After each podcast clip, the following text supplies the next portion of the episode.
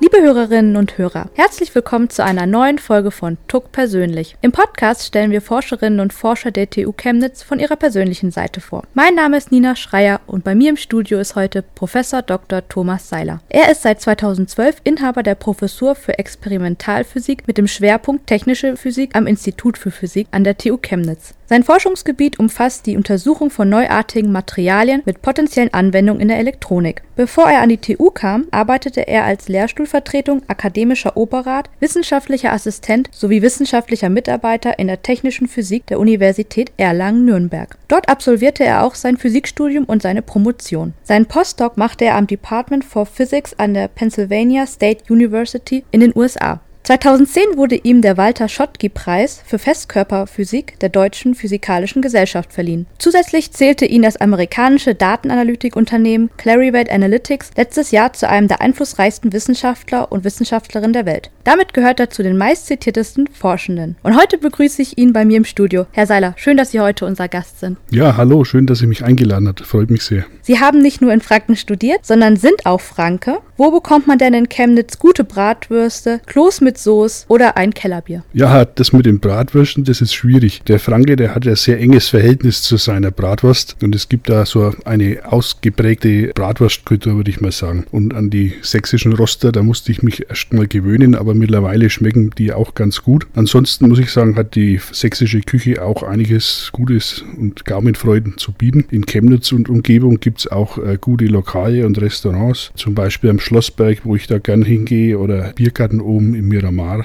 Grüner, Mittelbach oder Niederwieser. Und da findet man auch immer was, auch ein Kellerbier und Kloß mit Soße. Kloß mit Soße ist ja eigentlich ein Kinderessen. Ich wünsche mir dann schon immer ein Stück Fleisch dazu. Kommen wir mal zu den Bratwürsten zurück. Was ist der große Unterschied? Unterschied ist, denke ich, die Konsistenz des Fleisches. Also in Mittelfranken, wo ich herkomme, äh, da sind die Bratwürste eher grob von der Fleischkonsistenz und gewürzt mit Salz, Pfeffer und vor allem Majoran. Also das macht es dann doch ganz gut. Aber auch in Franken sind die Bratwürste unterschiedlich. In Bamberg haben die ganz andere Bratwürste zum Beispiel als in, in Nürnberg oder in Erlangen und Umgebung. Also ist auch lokal etwas unterschiedlich.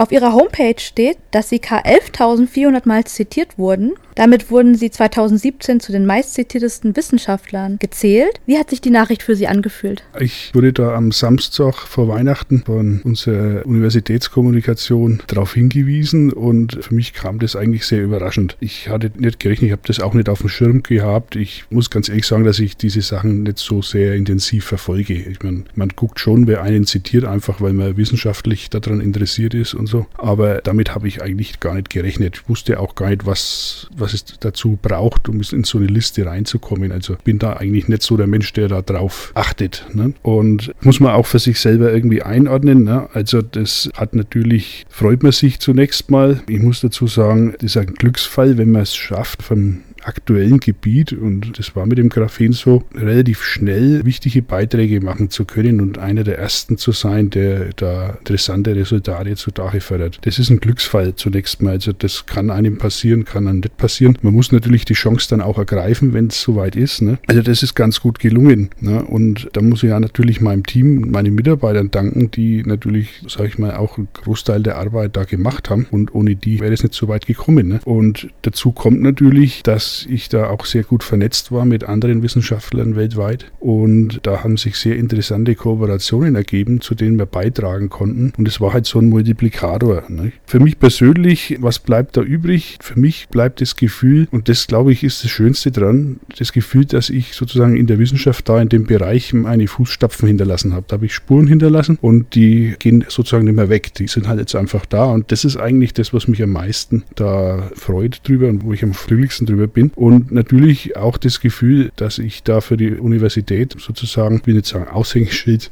das liegt mir fern, aber es, es wirft zumindest ein gutes Licht auch auf unsere Universität und auch auf unsere Fakultät. Nicht? Und das, muss ich sagen, ist für mich schon auch nochmal was Besonderes. Es ist ja auch irgendwie das Ziel jedes Wissenschaftlers, oder mal etwas zu entdecken, was vielleicht auch Nachwirkungen auf womöglich einen großen Teil der Nachwelt irgendwie hat. Das sollte man davon ausgehen, ja. Also grundsätzlich mache ich schon Arbeiten, weil ich mir hoffe, dass das sozusagen für die Zukunft was bringt und wo ich einen Beitrag machen kann für potenzielle Anwendungen zum Beispiel. Das ist ein Grund. Natürlich, was mir auch Spaß macht, das ist sozusagen der Umgang mit den, mit den Nachwuchsforschern. Das ist also ein wichtiger Teil, dass man den Leuten was beibringen kann. Und ganz gut ist es dann immer, wenn mich welche verlassen und wenn die dann auch relativ schnell eine Arbeit finden, dann denkt man sich, ja, da habe ich was geleistet, dem habe ich da auf die Sprünge geholfen. Ne? Also grundsätzlich haben sie da recht. Also man macht es schon, damit man was schafft. Ja? Also ja. Und auch weitergeben kann, ne? wie Sie gerade angesprochen ja. haben. Wir hatten ja gerade schon gehört, Sie arbeiten im Bereich der Experimentalphysik mit dem Schwerpunkt der technischen Physik. Was genau kann man sich darunter vorstellen? Ja, also der Begriff der technischen Physik, der wird durchaus differenziert beschrieben und dargestellt. Manchmal spricht man auch, äh, andere Leute sprechen von physikalischer Technik. Ich bin jetzt Physiker, ich bin kein Ingenieur. Also was für mich technische Physik bedeutet, ist im Grunde genommen so im weiteren Sinne, dass man Grundlagenforschung betreibt mit einem gewissen Blick auf eine Anwendung. Ich meine, das gibt in der Physik natürlich auch äh, Forschungsbereiche, wo jetzt die Anwendung nicht so sehr im Vordergrund steht, wo es rein nur um Erkenntnisgewinn geht. In der technischen Physik sollte man den Blick auf Anwendungen nicht aus dem Auge verlieren. Das bedeutet jetzt nicht, dass wir in der, unserer Arbeitsgruppe oder in meiner Arbeitsgruppe Anwendungen entwickeln, sondern was wir versuchen ist, oder unser Ziel ist, neues Wissen zu generieren, das möglicherweise mal für die Anwendung hilfreich sein kann oder in eine Anwendung führt. Zu Ihren Forschungsschwerpunkten gehören Graphen, eine Kohlenstoffverbindung. Was ist so das Besondere daran? Da muss ich ein bisschen ausholen. Ich meine, Graphen kennen Sie auch. Das ist nämlich Bestandteil von Graphit. Graphit ist ein, ein Kristall, ein kristallines Material, das besteht aus einzelnen Schichten und eine solche Schicht wird Graphen genannt. Und das ist sozusagen ein unendlich, fast unendlich ausgedehntes aromatisches Molekül sozusagen. Und das hat äh, gewisse Eigenschaften, die sich doch deutlich von den Eigenschaften von Graphit unterscheiden, insbesondere eben die elektronischen Eigenschaften sind anders. Das heißt, auch wenn in Graphit diese Schichten nur durch ganz schwache sogenannte Van der Waals-Wechselwirkungen aufeinander gestapelt sind, reicht es eigentlich aus, die Eigenschaften so zu verändern, dass es sich nicht mehr verhält wie Graphen. Und in der Vergangenheit war Graphen, also das wurde theoretisch das erste Mal in den 40er Jahren untersucht von Wallis, der hat da Berechnungen gemacht und da wurde das mehr oder weniger als so ein Dell-System herangenommen zur Beschreibung der Eigenschaften von Graphit. Später Kohlenstoff-Nanoröhrchen, die ja auch äh, eine lange Zeit ein ganz intensives Forschungsgebiet waren. Und da war es halt eben so, dass vor, ja gut, jetzt noch mehr als zwölf Jahren, also etwa 2004, Leute darüber nachgedacht haben, äh, diese einzelnen Schichten zu präparieren. Und das ist damals dann auch gelungen. Es war André Geim und Konstantin Novosilov. Die haben dann auch 2010 Nobelpreis dafür gekriegt. Also nicht jetzt für diese Präparation, sondern dafür, dass sie sozusagen die ersten waren, die sozusagen das Material tiefergehend untersucht haben. Und das ist eigentlich das Interessante daran. Das ist sozusagen ein Material, das äh, so ohne weiteres nicht verfügbar ist. Und der Punkt ist eben, dass durch diese Wechselwirkungen in diesem dreidimensionalen Kristall die, äh, die Materialeigenschaften, insbesondere elektronischen Eigenschaften, verändert werden. Und da war Graphen das erste Modellmaterial, das man untersucht hat. Man ist aber heutzutage so weit, dass man auch andere Materialien, die auch solche Schichtstrukturen aufweisen, sozusagen in einzelne Lagen zerlegen kann. Und auch da zeigt sich, dass die Eigenschaften dieser diese einzelnen Lagen davon abhängen, ob ich jetzt eine, eine Schicht habe oder zwei oder ob es sehr viele sind. Und das ist sozusagen eine neue Spielwiese in der Materialforschung, in der Physik, wo man sich jetzt diese Eigenschaften eben genauer anschaut und sich dann auch überlegt, kann ich das für irgendwas nutzbar machen. Wo wird das denn genutzt? Findet man Graphen im Alltag? Derzeit noch nicht. Also das muss man ganz ehrlich sagen. Es gibt von Head gibt's einen Tennisschläger, wo behauptet wird, da ist Graphen drinnen. Was da letztendlich drinnen ist, ob das wirklich Graphen ist oder nur ganz fein gemahlenes Graphit, das kann ich einfach nicht, kann ich nicht sagen. Da müsste man das mal angucken. Ja. Was soll das Material da bewirken im Tennisschläger? Das soll den stabiler machen, sozusagen durch seine mechanischen Festigkeiten. Ist es angeblich so, so wird es zumindest beworben, dass dadurch die Balanceeigenschaften, dass man sozusagen Material an bestimmten Punkten verlagert, lagern kann und Gewicht an bestimmten Stellen einsparen kann, sodass der Tennisschläger sich besser handeln lässt. Das wird zumindest von, von Head so beworben. Ich habe recherchiert, Graphen ist zum Beispiel wesentlich zugfester als Stahl. Werden wir also künftig statt Stahlträger haarfeine Graphenstreben verwenden? Nein, das keinesfalls. Also da, da muss man immer aufpassen. Diese Vergleiche werden natürlich immer gemacht. Ja, das ist auch sinnvoll, das zu machen, weil man dadurch sozusagen das Material einordnen kann. Nun ist es aber so, dass das natürlich, gerade zum Beispiel was, was diesen Fall hier angeht, die, die Zugfestigkeit, mechanische Stabilität, das ist ja immer eine Größe, die irgendwie normiert ist, sozusagen auf die Abmessungen von ihrem Material, von dem, was ist, Stahlträger oder so. Ne? Und da ist es natürlich so, dass da Graphen natürlich herausragend ist, aber sie müssten da ja, wenn sie das als Stahl, als Trägermaterial verwenden wollen, dann müssten sie ja da sehr viel davon herstellen. Und das heißt, der, der Einsatz für diese Anwendung, der wäre nicht wirtschaftlich, weil das viel zu teuer wäre. Also erstens und zweite ist die Mengen Material, die sie benötigen, äh, die können sie gar nicht herstellen. Warum nicht? Weil die Herstellungsprozesse viel zu kompliziert sind, zu teuer. Das macht wirtschaftlich keinen Sinn.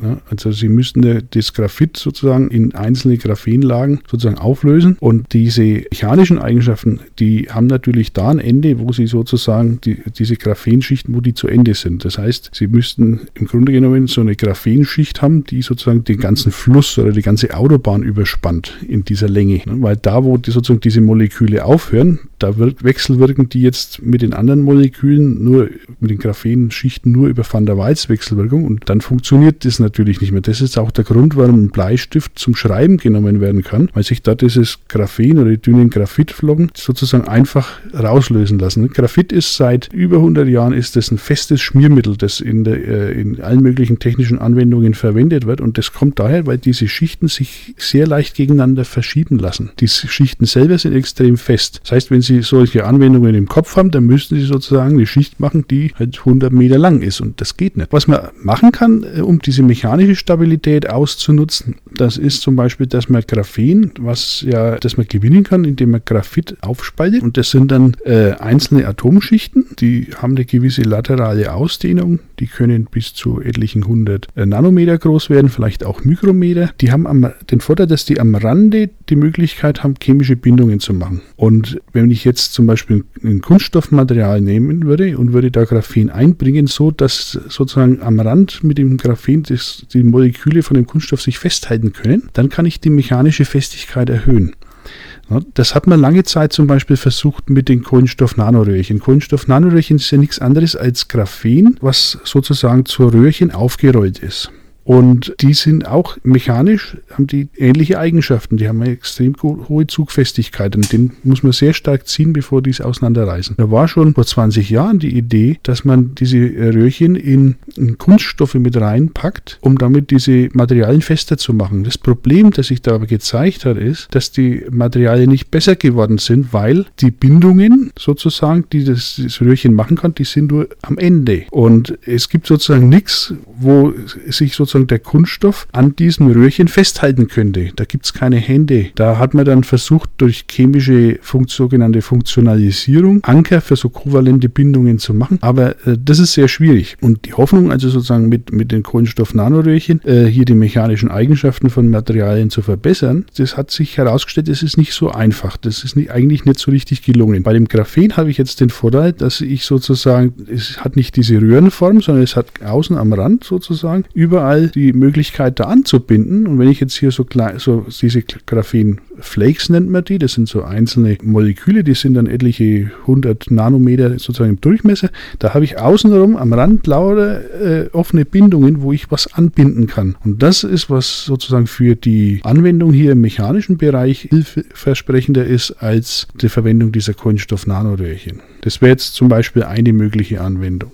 Aber es klingt doch nach einem super vielseitigen Material. Ja, es, man kann sehr viele Sachen damit machen. Zumindest kann man sich vorstellen. Ich, und ich sage auch immer, von einem Physiklabor in die Anwendung ist es ein weiter Weg. Und da kommen viele Experten auch aus dem Bereich der Ingenieurwissenschaften, Elektrotechnik, die solche Sachen mit anderen Augen ansehen, weil die sozusagen, ein Physiker hat nicht immer die Expertise, solche, so ein Potenzial dann bis zum Ende sozusagen einzuschätzen. Also es bieten sich Sachen an, wo man sagt, dass dafür könnte das ja gut sein, aber derjenige der sozusagen im täglichen Leben solche Anwendungen dann generiert, macht, weiterentwickelt, der hat oft einen anderen Blick auf die Sachen und stellt dann zum Beispiel fest, ja, im Grunde genommen hast du recht, aber wir haben hier ein anderes Problem der Integration, der Materialkompatibilität, wie passen Materialien zusammen und so weiter. Und das ist was, was sich sozusagen nach so einer, ich will jetzt nicht sagen Entdeckung, aber wenn so die ersten Arbeiten mit so einem neuen Material gemacht werden, dann dauert es halt 20 Jahre, bis sozusagen man so, so weit ist, dass man sagt, okay, dafür kann man es jetzt definitiv nehmen und für das andere dann aber nicht, weil man dann sozusagen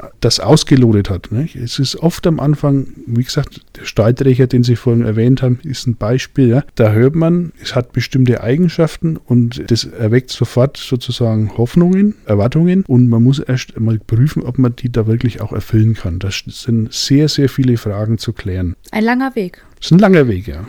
Kommen wir noch einmal zu Ihrem Werdegang zurück. Sie haben Ihren Postdoc an der Pennsylvania State University absolviert. Was ist Ihnen aus dieser interkulturellen Erfahrung besonders in Erinnerung geblieben? Ja, ich muss sagen, ich habe die Zeit an der Penn State University eigentlich sehr genossen. Das war eine schöne Zeit, haben da interessante Arbeit gemacht und ich muss dazu sagen, das Leben da hat mir auch sehr gut gefallen. Ich habe damals nicht viel Geld gehabt und meine Chefin damals, die René Diel, die hatte nicht so viel Mittel vorhanden, um mich da fürstlich zu bezahlen. Aber im Großen und Ganzen bin ich da ganz gut über die Runden gekommen und das Leben war sehr unkompliziert. Das muss man mal sagen. Das Leben in den USA ist, wenn man genügend Geld hat, dass man über die Runden kommen kann, eigentlich relativ easy. Aber ich hatte ja keine großen Probleme. Also ich bin nie krank geworden oder hatte irgendwie größere Unfälle oder irgend sowas. Ich habe damals allerdings lernen müssen, dass es schon schwierig ist, in so einem großen Land, das ja nur zwei Nachbarländer hat, Mexiko und Kanada, da ist es schon sehr schwierig, da nach außen zu gucken und äh, sich über die Welt zu informieren. Es wird vielleicht auch nicht immer unbedingt so angeboten und man muss sich darauf verlassen, dass man die, die Medien dann da gut auch im Auge behält. Also es ist schon alles ein bisschen sozusagen auf sich gerichteter Blick, also nicht so sehr nach außen, sondern mehr nach innen. Andererseits aber äh, Erfahrung war, die, zumindest mit den Leuten, die ich kennengelernt habe, das waren anständige und fleißige Menschen, die äh, mir gegenüber auch als Ausländer immer offen und hilfsbereit entgegengekommen sind. Was mir am besten gefallen hat, war im Grunde genommen, dass, dass die Leute interessieren sich nicht so sehr dafür, was die anderen machen. Ja, also da kann man relativ frei leben, ohne dass das jemand interessiert, was man so macht. Könnten Sie sich denn vorstellen, in den USA richtig zu leben? Für immer? Ich habe damals, als ich Postdoc war, habe ich viele Bewerbungen geschrieben und äh, ich hatte eigentlich schon mir überlegt, da für längere Zeit zu bleiben. Und das war da in der Zeit, Ende der 90er Jahre, so ein bisschen schwierig. Ich denke, es ist vielleicht heute auch noch schwierig. Ich hatte damals noch keine Green Card und vom Visumsstatus her war es auch so, die stellen dann doch lieber Leute ein, die schon ein Visum haben oder eine Green Card und was zu kriegen ist nicht so einfach. Und das Angebot, muss ich auch ehrlich sagen, an Nachwuchswissenschaftlern zu der Zeit Zeit war enorm. USA ist halt auch, denke auch heute noch eins der Länder, eigentlich das Land, wo die äh, Nachwuchsforscher am liebsten sozusagen nach ihrer Promotion eine Zeit verbringen und entsprechend ist da natürlich auch die Nachfrage nach diesen Positionen und Jobs, zum Beispiel Assistant Professor Positions, da ist die Nachfrage sehr hoch nicht? und da haben die halt entsprechend die Möglichkeit, sich da die Leute rauszusuchen. Bin dann 1999 zurück nach Deutschland, nach Erlangen, habe da Stelle angeboten gekriegt und ich bin dann gern zurückgegangen, weil das das war an meiner alten Universität, wo ich ja studiert habe. Und im Nachgang jetzt seit langem, muss ich ehrlich sagen, bin ich auch froh, dass ich wieder zurückgegangen bin, weil es gibt doch gewisse Sachen, wo ich sage, da bin ich froh, dass ich hier in Deutschland bin und nicht in den USA. Ein Beispiel, das ich definitiv nennen muss, ist die Tatsache, ich habe ja zwei Kinder. Mein Sohn, der ist also kurz nachdem wir zurückgekommen sind, also ein halbes Jahr später ist er auf die Welt gekommen. Meine Tochter eineinhalb Jahre später. Ich muss mich hier nicht darum kümmern, dass die eine anständige ordentliche Ausbildung kriegen. Ich muss nicht jetzt anfangen zu sparen oder die hätte nicht anfangen zu sparen, sparen zu müssen, schon vor 20 Jahren, dass ich meinen Kindern eine Universitäts- oder eine College-Ausbildung bezahle. Das ist, das zum Beispiel was, wo ich sage, das war ein Riesenvorteil, dass ich hierher zurückgekommen bin, weil ich weiß, wenn mein Sohn jetzt sein Abitur dieses Jahr macht, meine Tochter nächstes Jahr, die haben die Möglichkeiten hier an einer Universität eine Ausbildung zu bekommen und es reißt mir keine großen Löcher in die, in die Kassen. Ne? Also das ist also für mich eigentlich der wichtigste Punkt. Es ist in den USA ja auch sehr schwierig, das ist alles sehr teuer und in Deutschland kann man für relativ, also im Vergleich, gute Bildung für relativ wenig Geld bekommen, ja? Ja, es wird zwar immer wieder behauptet oder gesagt, dass es viele Studierende gibt in den USA, die ein Scholarship haben, ein Stipendium, aber auch da ist es so, man muss das erst mal kriegen. Es ist da noch viel weiter verbreitet, äh, als es hier ist in, in Deutschland, dass Studenten neben ihrem Studium noch arbeiten als ich da als Postdoc war, also ich kannte eigentlich nur wenige Studenten, die äh, nicht nebenher noch irgendwo hin zum Arbeiten gegangen sind. Und gut, ich halte es jetzt nicht für das Schlechteste, wenn man nebenher äh, sich ein bisschen Geld verdient, aber wenn ich das dann auch noch machen muss, um mein Studium zu finanzieren, dann wird es natürlich schon hart. Und da bin ich eigentlich ganz froh, dass das bei uns nicht der Fall ist. Wenn Sie in diesen Tagen in Richtung USA schauen, haben sich nach Ihrer Ansicht das Land und die Menschen geändert? Wenn ich ehrlich bin, ich glaube, so sehr verändert haben sich die Amerikaner nicht, vor allem äh, im Vergleich zu Menschen in anderen Ländern. Also sie haben sich nicht wesentlich mehr verändert als die Menschen in Deutschland beispielsweise. Also sie sprechen jetzt da sicherlich auf die aktuelle politische Situation an. Also die Amerikaner haben halt zwei Sachen. Sie haben äh, zunächst mal einen sehr, sehr starken Nationalstolz, das ist doch sehr deutlich. Und sie haben auch bestimmte Einstellungen, die wir vielleicht nicht so nachvollziehen können, beispielsweise im Umgang mit Waffen oder zum Beispiel die Einstellung zu sozialen Systemen, Krankenversicherungen und so weiter. Was, da wird so ein System, wie wir das haben, durchaus